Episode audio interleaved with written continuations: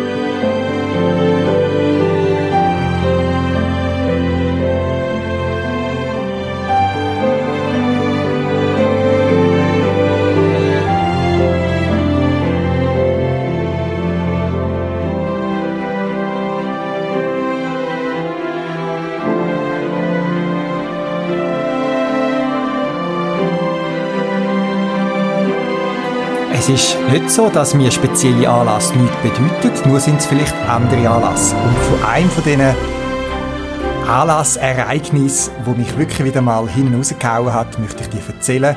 Und zwar habe ich endlich dürfen den Cash die Kinder des Buchmachers absolvieren. Ein Cash von der Superlativen, aktuell 2958 Favoritenpunkte, wobei 97% der Leute, die können Geocache Favoritenpunkt geben, geben dort einen, einen Cache, wo nur schon von dem her fast muss gemacht werden. Es ist ein, wirklich ein ganz spezieller Cache mit einer ein dramatischen Geschichte und von der möchte ich euch erzählen. Die Kinder des Buchbindes. GC 88 EVA. Gerade noch lustig, dass äh, der Name von einer Hauptfigur in dem Cache, im Cache Name, der Nummer drin ist, Eva, hat mich schon länger packt und gefesselt. Und schon vor, ich schätze jetzt mal etwa anderthalb, ein, drei Viertel Jahr, äh, haben wir uns dran gemacht, jetzt Einstiegsrätsel mal zu lösen. Und haben uns durch schon den Einstieg auf der Webseite, also man kann die Heim machen, begeistern lassen von dem Cache. Er ist wirklich anmachlich gemacht und auch die Melodie vor dem Beitrag ist von der Webseite, wenn man ein bisschen weiter ist, kommt die Melodie und begleitet einem. Ein Cache, wo Geschichte fängt an mit der Geschichte von zwei Waisenkindern, wo der Vater verliert, die Mutter ist schon länger tot und sie kommen in ein Waisenhaus und der Vater hat ihnen irgendeine Erbschaft hinterlassen. Und die ist verschwunden, weil die Heimleiterin steckt dort irgendwie dahinter sie, dass die das versteckt hat und ihnen nicht rausrücken will. So nimmt einem Geschichte gefangen und das ist das, was mich an dem Cache wirklich auch begeistert hat. Ihr wisst ja meine persönlichen Kennzeichen für einen guten Geocache. Das ist erstens ein guter Ort, ein sehenswerter Ort, etwas Besonderes, was einem zeigen will, vom Ort her. Oder und ein cooler Cashbehälter. Oder und eine coole Geschichte, das Rätsel oder so, das damit verbunden ist. Und für mich ein Top-Cache, das sind die, wo ich meistens dann auch Favoritenpunkte gebe, das sind die, wo eben all die drei Punkte die Elemente beinhalten. Also wo alles aufeinander abstimmt, ist der Cache, Cache-Behälter, der Ort, die Geschichte, das, was auf dem Listing zu finden ist und bei dem Cash, die Kinder des Buchbinders, holt es eben schon relativ früh ab, dass am Geschichte abholt von diesen zwei Kindern, wo man dann, und jetzt fängt schon an schwierig werden, weil ich darf ja nicht zu viel verraten, wo man schon die Heise, die ersten weiteren Indizien und Geschichte von dieser, von diesen Mädchen und von dem Bub erfahren tut. Und wenn man dann so weit ist, das Einstiegsrätsel endlich mal gelöst hat, das mehrstufige, dann kommen wir zu einem Kalender an. Und dort hat unser Drama angefangen. Wir haben eben vor ein, drei Vierteljahr haben wir endlich die Lösung gehabt. Wir haben einen Termin gefunden, haben uns den eingetragen und dann gesagt, der Kinder des Buchbinders, das wird unser Angelpunkt von einer längeren Cacher-Tour. Man muss vielleicht noch dazu sagen, der Cache, die Kinder des Buchbinders, ist etwa anderthalb Stunden mit dem ÖV oder mit dem Regionalzug nördlich von Frankfurt. Wir haben alles schon organisiert, Hotel, Mietauto, Zug auf, die ganze Woche rund um den Cache ist geplant bis wirklich etwa zwei, drei, vier Wochen voran ist der Cache geschlossen worden. Und zwar hat dort der Winter seine Spuren hinterlassen und der Ort ist aus Sicherheitsgründen nicht mehr begehbar gewesen. Ein grosses Oh, ist durch die Community gegangen, man hat überall gehört und gelesen davon, wie viel bedauert, dass der Cache jetzt zugegangen ist. Aber die Owner haben sich offen gelassen, dort noch etwas zu machen und sie sind sich am prüfen, ob es den Cache wieder eröffnet. In der Zwischenzeit hat auch das Geocaching-Magazin über den Cache ein bisschen etwas erzählt schon. Normalerweise schreibt das Geocaching-Magazin dann etwas über so einen Lost Place Cache, wo, äh, wenn der Cache definitiv zugegangen ist und sie haben dann schon einen Artikel gemacht über die, die ähm, Owner, die Owner-Gruppe und auch ein paar Sachen zum Cache. Nicht zu viel haben sie verraten, wirklich sehr zurückhaltend gewesen, aber wir haben dort erfahren, dass es dort eines der zentralen Elemente ist ein Gebäude, wo der Cache schlussendlich stattfindet, wenn man per GPS und so weiter dort angefunden hat. Aber mir natürlich zutiefst enttäuscht, die Geocaching-Woche hat stattgefunden. Wir haben tolle Caches gemacht, ich habe auch darüber erzählt, aber eben ohne die Kinder des Buchbinders. Immer wieder hat es kurze Nachrichten gegeben über die Webseite von dem Cache, wo momentan deaktiviert war, dass vielleicht noch Hoffnung besteht. Und so ist es auch gewesen. Im Spätsommer letztes Jahr ist der Cache wieder eröffnet worden. Wow, was für eine Chance. Und die Owner sind sehr fair gewesen, nämlich die, die nicht schon einen Termin hatten, aber eben nicht haben können wahrnehmen, die haben dann kurz vor der offiziellen Wiedereröffnung so wie ein Vorreservationsrecht gehabt, um sich als Erste, bevor er wieder ganz öffentlich ist, im Cash-Kalender einzutragen. Der Cash könnte Maximum zwei Teams am Maximum vier Personen pro Tag besuchen. Und ich habe mir gesagt, jetzt müssen wir da den absolvieren. Wir wissen ja nicht, ob die nächste Schlüssig irgendwann mal kommt, was wir nicht mögen hoffen. Und wir haben mal geschaut, wann die nächsten freien Termine sind.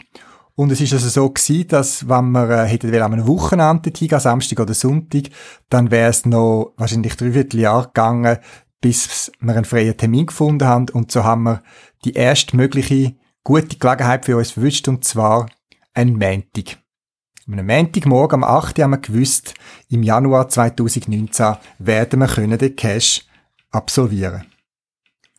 Die Vorfreude war gross und wir haben angefangen mit unserer Planung. Wir haben die Anreise ausschließlich mit dem Zug gemacht. Der Ort, wo in der Nähe ist, Heiger, der hat eine Bahnstation, man kommt gut an und ins Dorf zum Laufen sind es 15 Minuten, 15, 20 Minuten mit Gepäck und haben uns dann dort auch gerade vor Ort in einem Hotelzimmer gebucht. Ja, so ist es dann weitergegangen. Wir sind angereist, nur für den Cash. Wirklich gesagt, wir machen den Cash. Das ist unser Zweitagestrip dort rauf. Wir haben natürlich gerade auf dem Weg zum Hotel sind noch gerade ein, zwei kleine Caches wirklich auf der Straße gelegen praktisch. Die haben wir schnell besucht. Da hat noch ein paar Hinweise zum, zum Städtchen gegeben. Aber sonst sind wir wirklich eigentlich nur dorthin gereist für den Cache.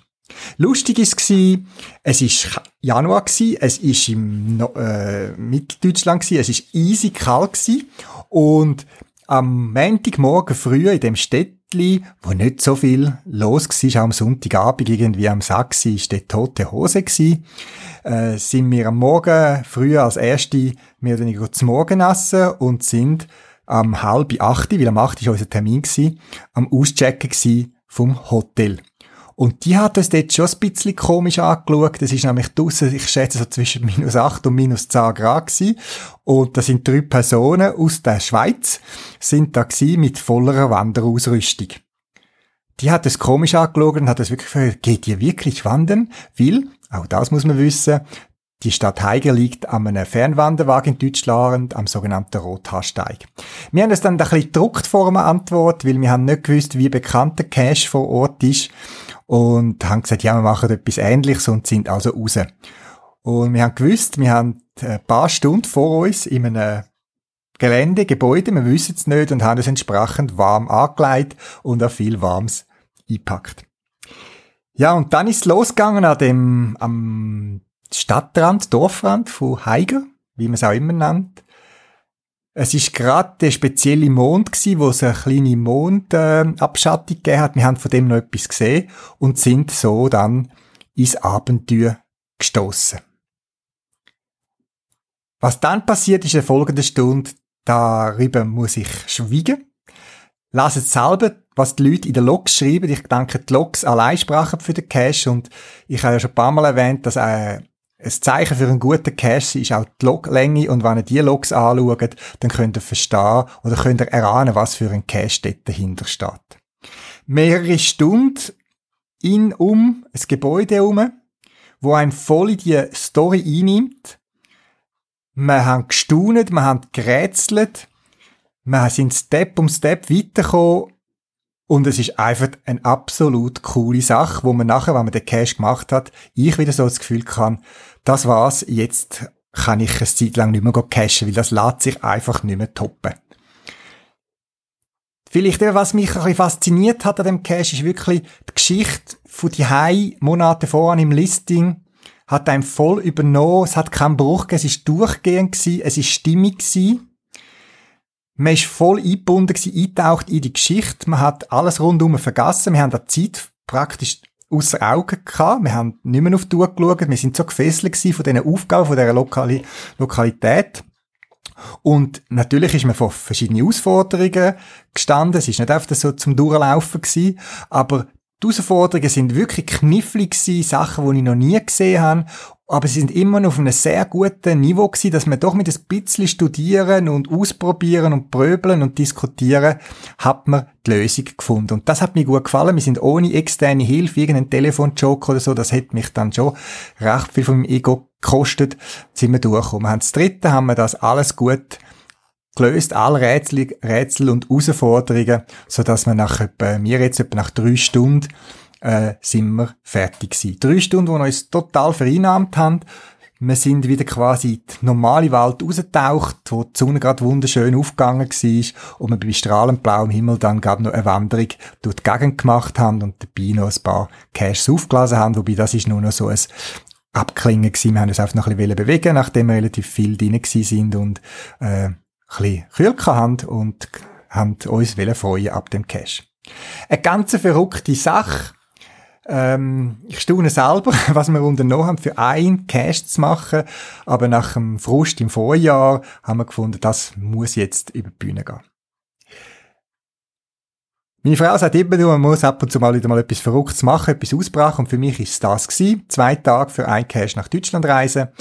Ich versuche dich ein bisschen äh, zu motivieren, vielleicht auch so ein Projekt mal vorzunehmen, sich ein paar spezielle Caches raussuchen, Quantität vor Qualität und dann wirklich abtauchen in ein Erlebnis, wo einfach prägend ist. Und wie es jetzt meine hundertste Sendung ist, wie gesagt, für mich ist die hundertste Podcast-Sendung viel, viel, viel, viel weniger von Bedeutung als das Ereignis oder Tatsache, dass ich jetzt die Kinder des Buchbindes haben können absolvieren nach dieser langen Zeit. Und das sind die wichtigen und prägenden Erlebnisse und das ist auch etwas, wo ich mich in zig Jahren noch wieder daran erinnere, an die tolle Tour dort oben. Spannend auch bei dem Kinder des Buchbindes, und da tue ich ein bisschen spoilern. Der Cache ist nicht fertig, wenn er fertig ist. Man dreht sich auch dort in einem Logbuch, ich sag's jetzt mal so, und kommt nachher noch Infos über zum Making-of von dem Cache. Also man kann, kommt dann Infos über, äh, wie man kann gehen, äh, auf der Webseite kann man Sachen abrufen, wie der Cache entstanden ist, die Hintergrundgeschichte zu dem Gebäude, wie der Cache entstanden ist und die Story, wo man eintaucht ist, wo dort auch schlüssig gelöst worden ist vor Ort. Also man ist am Schluss dort beim Cache wirklich vor einer Lösung stand. Es ist nicht ein abruptes An wie ich es bei vielen anderen schlechten Caches habe, wo irgend super spannend anfangen und dann irgendwie komisch aufhören und ja, und jetzt, wie weiter? Was ist jetzt die Lösung von dem super spannenden Fall? Nein, da ist mir wirklich eine stimmige, super guten Schluss gegeben und es hat dann eben im Nachhinein hat man die High noch können, den Making-of schauen und dort hat es dann nochmal ein, ein Nachfinale gegeben, wo man noch mehr erfahren hat. Also durchaus gelungenes ähm, Erlebnis, das sind die Sachen, die mich prägen. Und ich wünsche dir selber auch so verrückte Erlebnisse, so verrückte Touren. Es muss nicht immer Deutschland sein, es kann auch viel näher sein und es kann mal nur einen Tag dauern, aber sich wirklich mal so einen Qualitätscache raussuchen, wo man total abtauchen kann, das ist etwas, was ich absolut cool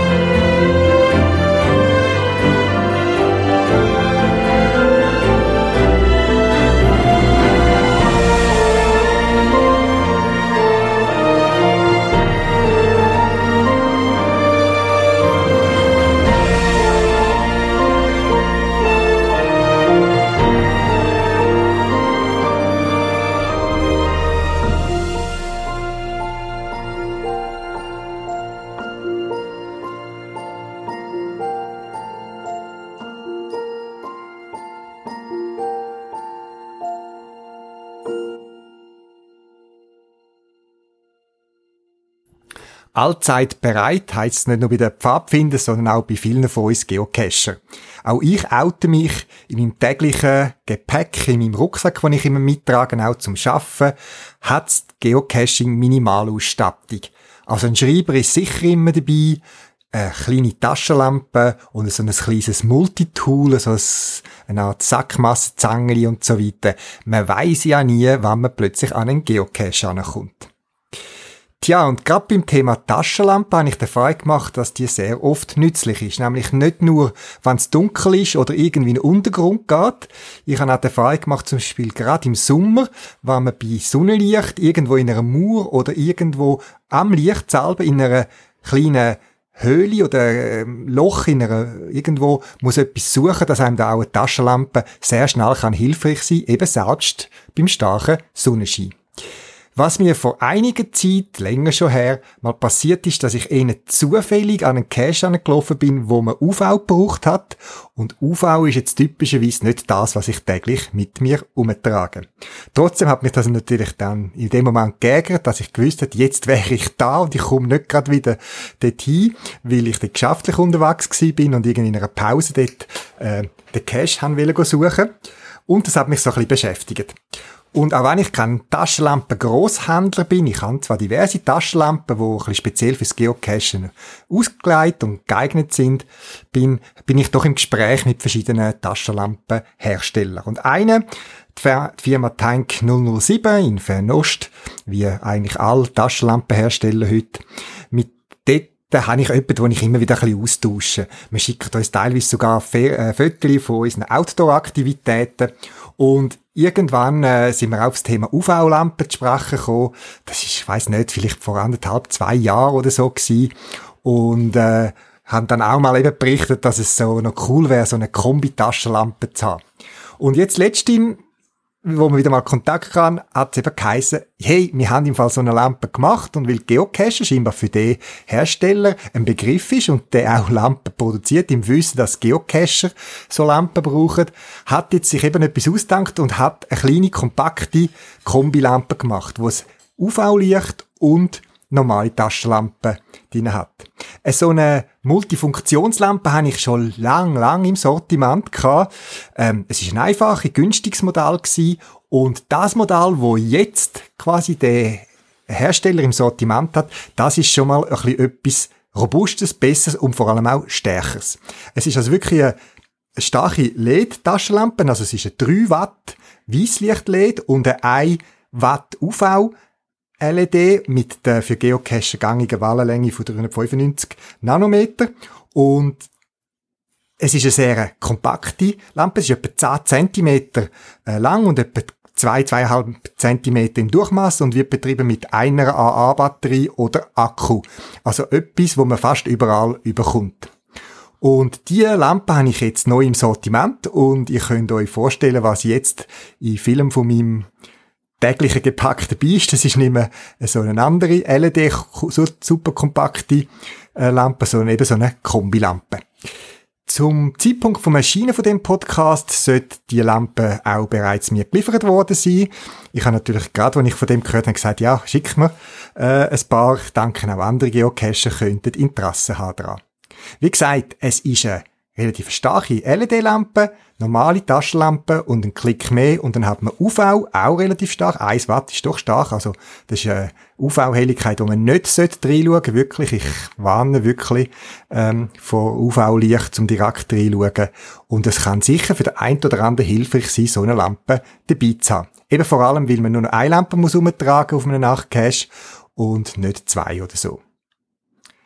Das als Idee, wenn ihr für euch selber so etwas braucht und ihr wisst ja, bei Geocacher ist es immer gut, ähm, zu wissen, dass die Geocacher sind, wenn sie Geburtstag oder so haben. Man hat immer Geschenkideen, sagen das Travelbugs oder eben auch so eine spezielle Twinlight Taschenlampe.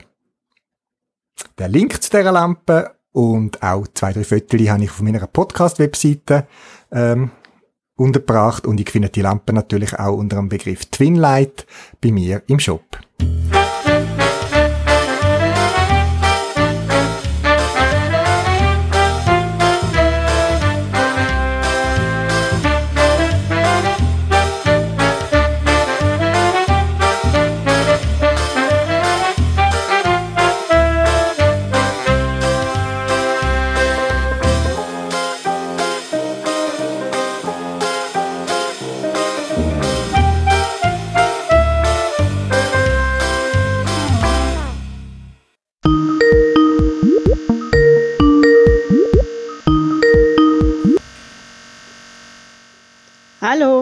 Ja, guten Abend, Silke. Du hast mir zum hundertsten Ausgabe meines Podcasts gratuliert. Vielen, vielen Dank. Aber wie kannst du mich verstehen? Du kommst ja gar nicht aus der Schweiz. ähm, ja, man muss halt einfach ein bisschen langsamer zuhören, dann funktioniert das. Also normalerweise höre ich die Podcasts auf so 1,4 oder 1,5-facher Geschwindigkeit.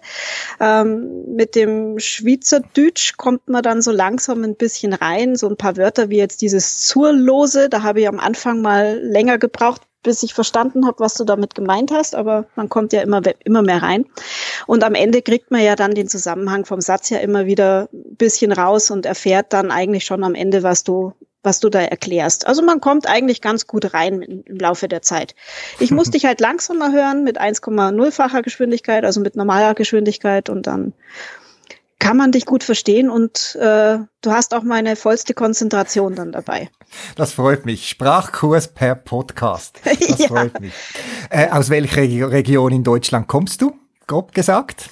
Ich komme aus Bayern und zwar, äh, ich wohne circa ja, so 20 Kilometer südlich von Augsburg. Mhm, schön. Jetzt äh, eben, wir treffen uns im Geocaching-Podcast. Du bist selber auch Geocacherin.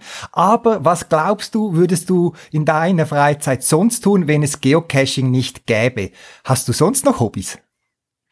Mhm. Da müsste man eigentlich jetzt mal die Frage erstmal umdrehen, weil zuerst kommen meine anderen Hobbys, bevor Geocaching kommt. Ähm, ich habe relativ viele Hobbys. Also ich bin oder habe, seitdem ich eigentlich meinen Führerschein besitze, ein altes Auto. Das ist ein Mini. Ähm, der ist jetzt 35 Jahre alt. Also mein erstes Auto immer noch im Besitz. Das ist mein Hobby. Der muss gehegt und gepflegt werden. Ähm, ich fahre seit drei Jahren ein Pedelec mit sehr viel Spaß und mit, ja, mir macht's unheimlich viel Freude, mit dem unterwegs zu sein. Ähm, Modellbau bin ich tätig. Ich habe noch ein Motorrad, was mir leider auch gerade ein bisschen, ja, komme ich kaum dazu zum Fahren. Da ähm, nimmt das Pedelec momentan mehr Zeit ein oder Zeitraum ein. Und ähm, da ist eigentlich Geocaching ein bisschen Nebensache ge geworden. Ich verbinde aber das Fahrradfahren oft mit dem, ähm, mit dem Geocachen. Ähm, ich habe da inzwischen eine eigene Bookmarkliste angelegt mit reinen Fahrradtouren. Dort habe ich dann auch schon einige bisher abgefahren, also so einmal rund um Frankfurt drumherum oder rund um München. Und äh, seit dem Jahr, glaube ich, oder seit letztem Jahr gibt es jetzt auch eine Tour München-Venedig, auch per Fahrrad. Die gab es ja schon länger jetzt äh, als Wandertour, aber jetzt gibt es auch für eine Fahrradtour. Die peile ich mal an, so spätestens nächstes Jahr, übernächstes Jahr möchte ich das gerne machen. Ähm, das heißt eigentlich, ähm, im Prinzip verbinde ich ähm, ja eigentlich mehr das Cachen momentan mit dem Fahrradfahren. Also Geocaching war immer für mich nicht gerade ja die erste Wahl, um mein Hobby zu betreiben. Das mache ich ab und zu, sehr gerne, aber halt dann auch äh, ja relativ selten. Mhm. Jetzt, wenn du so von Touren erzählst, um Frankfurt herum und so, dann sind das, dann bist du mehrere Tage unterwegs oder fährst du an einem Tag hoch, Runde, Tour und wieder zurück? Nein, nein, nein, nein. Also das waren alles, äh, also München ist ja von mir relativ gut erreichbar. Da bin ich auch mit dem Fahrrad dann hingefahren, habe meine Tour gemacht und dann wieder mit dem Fahrrad zurück. Ähm, Frankfurt hatte ich äh, Urlaub zu dem Zeitpunkt. Also ich habe ein paar Tage in, in Frankfurt verbracht, hatte das Fahrrad hinten dabei und, und ja, war halt ein Tag diese Fahrradtour. Es mhm. waren dann so um die 76 Kilometer, glaube ich, 79, irgendwas sowas um den Dreh und war eine sehr, sehr schöne Tour. Mhm. Und ich versuche halt immer, wenn ich jetzt mit dem Auto irgendwo hinkomme, dann schaue ich, was es in der Gegend für Fahrradtouren gibt, dass ich die mit dem Geocachen verbinden kann. Okay, jetzt bezüglich Auto und so. Äh, dein Cachername ist Mini Lancelot und mhm. ich habe da immer an den Ritter gedacht, Lancelot und den, mhm. den kleinen Ritter Lan Lancelot. Jetzt sehe ich dein Icon äh, bei geocaching.com und das ist ein Mini, wie ich interpretiere. Und jetzt kann mhm. man ja deinen Geocaching-Namen auch als Mini und Lancelot lesen. Was steckt hinter deinem Namen? Ja, genau. Wie ich vorhin schon gesagt habe, ich habe seit 35 Jahren äh, lang diesen Mini ja. und der hat, äh, ja, der ist von der Farbe ist er silber und dadurch, dass meine Gefährte eigentlich alle immer irgendwelche Namen bekommen, war dann die Überlegung, was macht man bei diesem Auto? Er ist silberfarben und das geht dann auch zu dem Ritter Lancelot. Das ist ja der äh, Ritter in der silbernen Rüstung.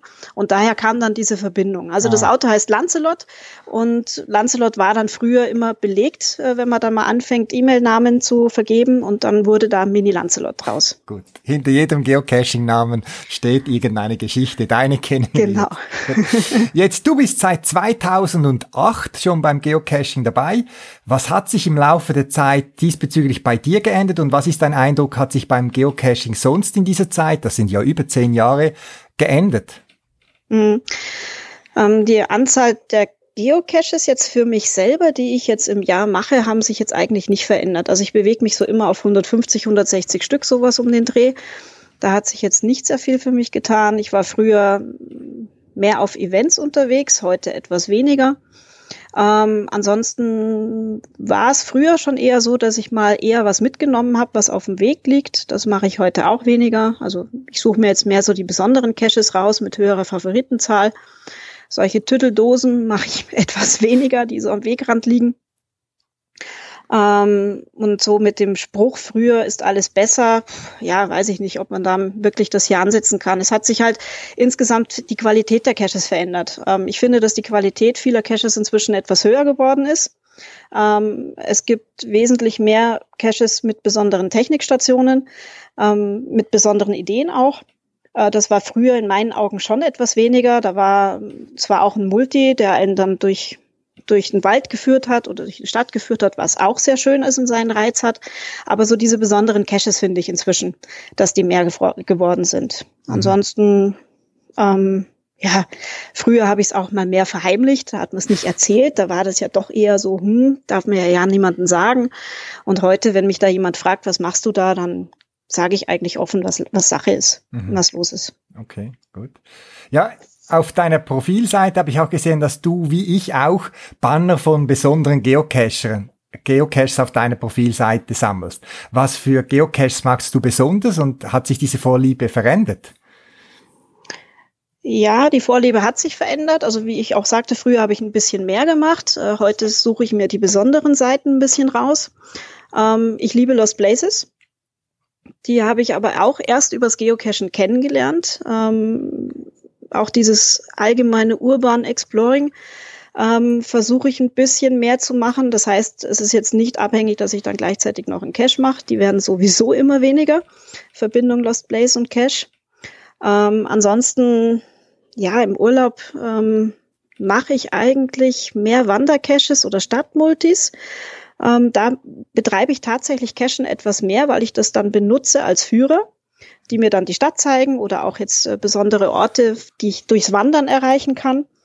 Ähm, ansonsten die Banner sind halt dann auch bei diesen besonderen Caches mit dabei und dann nehme ich sie auch gerne in mein Profil auf. Mhm.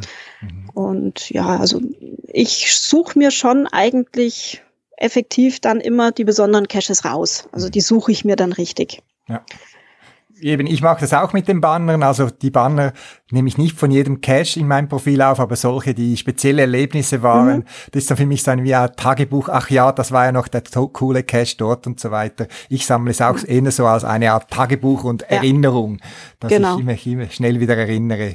So. Genau, und man kann es ja auch schön anklicken, wird dann auch gleich meistens wieder hingeleitet. Also mhm. wenn man nochmal schauen will, ach, welcher war denn das jetzt wieder? Und mhm. ja, mhm. Das ist schon eine schöne Sache. Wie hast du es mit der Geocaching-Statistik? Hast du irgendwelchen speziellen Reiz bei der Statistik? Gar keinen. Wenn man mal mein Profil anschaut, ich habe, glaube ich, immer noch nicht die Matrix, noch lang nicht voll, da fehlen, glaube ich, noch 150 Tage. Ähm, auch auch äh, mit diesen Difficulty-Terrain-Wertungen, da fehlen mir auch noch massig viele. Also das geht bei mir komplett vorbei. Das interessiert mich überhaupt nicht. Okay. ich gehe cashen, wann ich Zeit habe und wenn ich Lust habe und es ist mir dann vollkommen egal, was dabei rauskommt. Ja, schön. Eine weitere Gemeinsamkeit zwischen uns. Jetzt, äh, du hast mir Rückmeldung zu meinem Podcast gegeben. Äh, hörst du auch andere Geocaching-Podcasts? Ja, ich höre ja eigentlich alle deutschsprachigen Geocaching-Podcasts. Äh, die kann man sich ganz leicht äh, aus dieser Liste vom Süffel herausziehen. Der hat ja da auch mal einen Feed geschrieben, einen Sammelfeed. Mhm. Der war auf dem grünen Forum, ist das zu finden. Und über den Sammelfeed kriege ich dann eigentlich alle deutschen Podcasts rein. Okay, und dann hast du Zeit, weil es sind doch einige, also braucht doch noch Zeit, um die zu hören. Ich komme fast nicht nach mit den paar wenigen, die ich höre. Äh, äh, hast du so viel Zeit auf dem Arbeitsweg oder wie hörst du diese? äh, ich habe ja jetzt nicht nur Geocaching-Podcasts, ich habe, glaube ich, 100, 100 Podcasts in meinem ähm, Catcher drinnen. Ähm, ich höre viel beim ähm, Autofahren, wenn ich unterwegs bin. Wenn ich Fahrrad fahre, habe ich die Stöpsel im Ohr. Ähm, wenn ich, äh, ich habe noch einen Nebenjob, äh, wo ich dann vier Stunden noch mal einmal in der Woche was mache, wo ich dann auch die Hörer im Ohr habe. Also ich schaffe es momentan ganz gut, dass ich es abarbeiten kann. Okay, gut. Also Erkennungszeichen von äh, Silke äh, ist, äh, sie hat immer Stöpsel im Ohr. Genau, richtig. Zumindest außerhalb. ja, der erste Monat des neues, neuen Jahres liegt schon hinter uns. Äh, deine Pläne für den Rest des Jahres? Ja, in, ähm, man muss schnell überlegen. Ich glaube, so grob in vier Wochen habe ich eine Woche Urlaub. Da werde ich die erste Hälfte, ähm, wenn das Wetter mitspielt, mit dem Fahrrad unterwegs sein. Ansonsten ähm, oder mit dabei sein zumindest, dass ich vielleicht mal eine Tagestour machen kann. Und geplant ist dann in eine Brikettfabrik zu gehen, anzufahren. Da darf ich dann, äh, dort dürfte ich dann offiziell Fotos machen. Da habe ich dann mir schon eine Genehmigung eingeholt. Und in der zweiten Hälfte treffe ich mich mit drei anderen Cachern und wir sind dann auf Lost Place Tour unterwegs in der Nähe von Halle. Mhm. Oh, gut. Ähm, ja, habe ich schon gesehen. Oder hast du auch, glaube ich, mal erzählt in deinem Podcast. Ja. Ähm, im, Im Mai fahre ich nach Hamburg. Mhm. Da wird dann auch äh, gecached oder auch gleichzeitig Sightseeing, beides. Ähm, dort findet zwar, glaube ich, an dem Wochenende auch das Giga-Event statt, aber da weiß ich noch nicht, ob ich so richtig hingehen werde. Das überlege ich mir kurzfristig. Und im August werde ich eine große Tour mit meinem alten Mini machen. Da geht's dann nach England, weil dann ähm, 60-jähriges Jubiläum ist. Und die Rückfahrt werde ich über Guernsey, Jersey und Frankreich gestalten. 60-jährige Jubiläum vom, des Minis? Des Minis, genau. Okay, gibt's so ein Veteranentreffen oder irgend sowas? Ja, es ist äh, Regel, also es gibt eigentlich immer ein sogenanntes internationales Mini-Meeting jedes Jahr. Und alle fünf Jahre findet es immer in England statt. Und die mhm. Jahre dazwischen wird es irgendwo in Europa verteilt. Man bewirbt sich, wie halt beim äh, ja, Projekt, Projekt eigentlich auch, Projekt Giga oder Projekt Mega.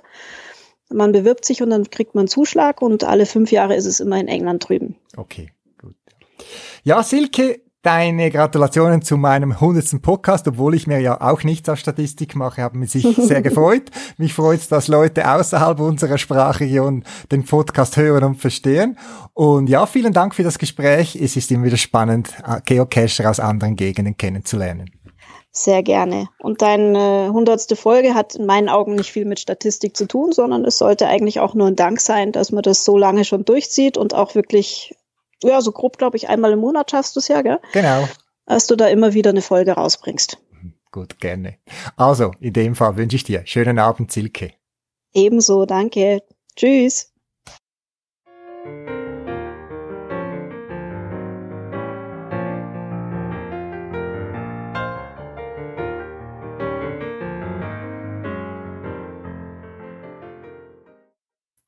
Immer mal wieder habe ich von der Webseite cashtour.no erzählt. Eine wirklich praktische Webseite für Geocacher, wo Geocaching-Touren planen. Man kann wirklich die komplette Reiseplanung mit Karten, mit Listen, mit Checklisten und so weiter dort ablegen. Und bei mir ist sie fast Standard, dass wenn ich ein grössere Touren, die ein paar Cache beinhalten, dass ich die dort rein plane, zusammen mit meinem, mit meinem Team bei cashtour.no finde ich eine der coolsten Features, dass man eben in einem Team so eine Tour kann freigeben und das ganze Team kann sich dort bei der Planung beteiligen. Es hat viel, viel Funktionen und dass all die Funktionen, die wirklich für uns Geocacher gemacht sind, überhaupt zur Verfügung stehen, braucht es Leute, die so Projekte realisieren. Bei cashtour.no ist es wie bei anderen auch, sind es freiwillige Leute, die für die Community ehrenamtlich etwas machen. Bei Cashtour werden keine Löhne oder irgendetwas zahlt. Es ist wirklich eine Community, die für die Community etwas macht. Ich bin überrascht und freue mich, dass auch Schweizer dort mitmachen. Katja vom Team Don Rudolfos hat sich bei mir gemeldet und mir mitteilt, dass sie dort mitwirken bei dem Projekt und verschiedene Arbeiten sich beteiligen. Und sie hat sich gerade noch äh, mich auf ein paar Neuerungen aufmerksam gemacht, denn das Webprojekt, das wächst ständig, es kommen neue Funktionen dazu und manchmal kommt man gar nicht nach mit all dem Neuen, was es gibt. Was ähm, zu erwähnen gibt, ist, dass zum Beispiel jetzt die Webseite äh, weitgehend Deutsch ist, sicher nicht fehlerfrei, aber grundsätzlich ist die ganze Webseite auf Deutsch verfügbar und nicht nur auf Englisch, wie es am Anfang war. Die Routenplanung ist zum Beispiel auch optimiert worden. Es gibt neu auch ähm, Wegpunktsortierungsoptionen und anderes mehr. Cache-Tour berechnet sogar die ungefähren Ankunftszeiten von der Reiseplanung. Ähm, die Abkürzung im Englischen, wo man dann liest, heißt ETA, Estimated Time Arrival. Und man kann auf der Tour sagen, wann man los will. Und Cache gibt dann etwa die Ankunftszeiten an. Und dann kann man auch im Tool ihnen antragen, äh, wenn man jeweils da war und sieht, wie, wie der Zeitplan stimmt. Ich selber mache nicht so zeitkritische Terminplan, aber wer weiß, es gibt ja vielleicht Leute, die irgendeine Wahnsinns-Statistik planen, wo es dann wirklich auf die Zeit drauf ankommt und dort könnte es ein nützliches Feature sein. Cash Tour hat auch eine eigene App entwickelt und die habe ich schon genutzt, nämlich ich habe die Tour, wo wir geplant haben, wo im Ausland stattgefunden haben, können auf mein Handy abladen und habe die ganze Tour offline bei mir auf ähm, Smartphone gehabt. Die Smartphone hat noch ein paar äh, nützliche Features. Das eine oder andere braucht dann aber Internetzugang, aber im Großen und Ganzen kann man wirklich offline die Tour abladen und brauchen. Es gibt auch einen sogenannten Cache-Assistent. Den kann man auf geocaching.com und auf anderen Webseiten, wie zum Beispiel projectgc.com einsetzen und kann dort interagieren mit den Funktionen, die dort zur Verfügung stehen, zum äh, Sachen integrieren in cachetour.no. So kann man zum Beispiel Cache entlang einer Route ganz einfach zu der Cache-Tour hinzufügen. Etwas, was auch noch nützlich ist, ein Service, den ich früher genutzt habe, wie auf einer anderen Website, wo aber nicht mehr zur Verfügung steht, das ist so ein Webcam-Assistent. Und zwar gibt's ja Webcam-Caches, wo man muss als Log-Bedingung, muss man das Foto ähm, hinterlegen im Log, wo die Webcam äh, zeigt, dass man dort an dem Ort war. Und früher hat es mal eine Webseite gegeben, wo man da hat können, ähm, relativ lustige, lustige Art mit Telefonnummern hinterlegen und so weiter die Webcam auslösen, ohne dass es einem etwas gekostet hat. Ähm, neu also seit einiger Zeit gibt's die nicht mehr, aber cashtour.no hat jetzt so einen Webcam-Assistent. Man kann nämlich sagen, wann man dort vor Ort ist und dann wird dort äh, das Webcam-Bild äh, abgespe äh, abgespeichert bei sich und man hat dann das als Nachweis, dass man dort war. Äh, das geht leider nicht bei allen Webcams, aber bei sehr vielen. Cashtour.no hat noch viel, viel mehr Funktionen. Ich selber habe wahrscheinlich noch nicht alle entdeckt, geschwiege dann genutzt. Was ein anderer vom Team rund um Cashtour gemacht hat, der GC Hove, ist auch eine Art Botschafter von Caster.no und hat eine kleine Blogserie geschrieben, wie man eine Tour erstellt. Äh, er geht auf Details ein und äh, erzählt auch ein paar Tipps und Tricks. Es gibt jetzt, wo der Podcast entsteht, schon vier Teile und wahrscheinlich gibt's noch mehr. Und die sind auf Deutsch, kann man die anschauen. Ich habe die Links zu denen äh, Blogbeitrag auf meiner Podcast-Webseite verlinkt, dass du die kannst abrufen und dir, dich mit den Funktionen von cashtour.no vertraut machen. Jawohl, ich glaube, cashtour.no sowie auch zum Beispiel so praktische Webseiten wie projectgc.com werden noch ein paar Überraschungen bieten, weitere Funktionen, weil das spürt man bei diesen äh, Projekten. Es stehen Geocacher dahinter, die selber das Hobby äh, betreiben und aus der eigenen Erfahrung können die Funktionen umsetzen. Und das ist doch immer das Beste für so ein Webprojekt. Also, gehen mal weiter. Gehen mal vorbei bei cashtour.no und der Don Rodolfos denke ich, dass sie sich an dem Projekt beteiligen. Also, Webprojekt wo viel ehrenamtlich mitmachen, sind wichtig, aber äh, ehrenamtliche Arbeit allein langt meistens nicht. Es entstehen auch echte Kosten. Ich danke für Serverbetrieb und, und, und. Und gerade auch Caster.no ist auf Spenden und Beitrag angewiesen. Auch ich habe einen kleinen Beitrag mal dort überwiesen, weil das ist für mich wirklich sehr hilfreich und nützlich. Und für andere Caches habe ich schon Apps und so weiter gekauft und abgeladen und darum bin ich auch gerne bereit, an so einem Projekt etwas zu geben. Wenn du dich möchtest beteiligen, geh doch auf die Webseite. Ganz auf der Startseite gibt's Infos, wie man dort kann Beträge auf verschiedenste Art und Weise überweisen. Ich finde es ein wichtiges Projekt zum Unterstützen und es soll doch nicht mangels Beitrag nicht mehr existieren.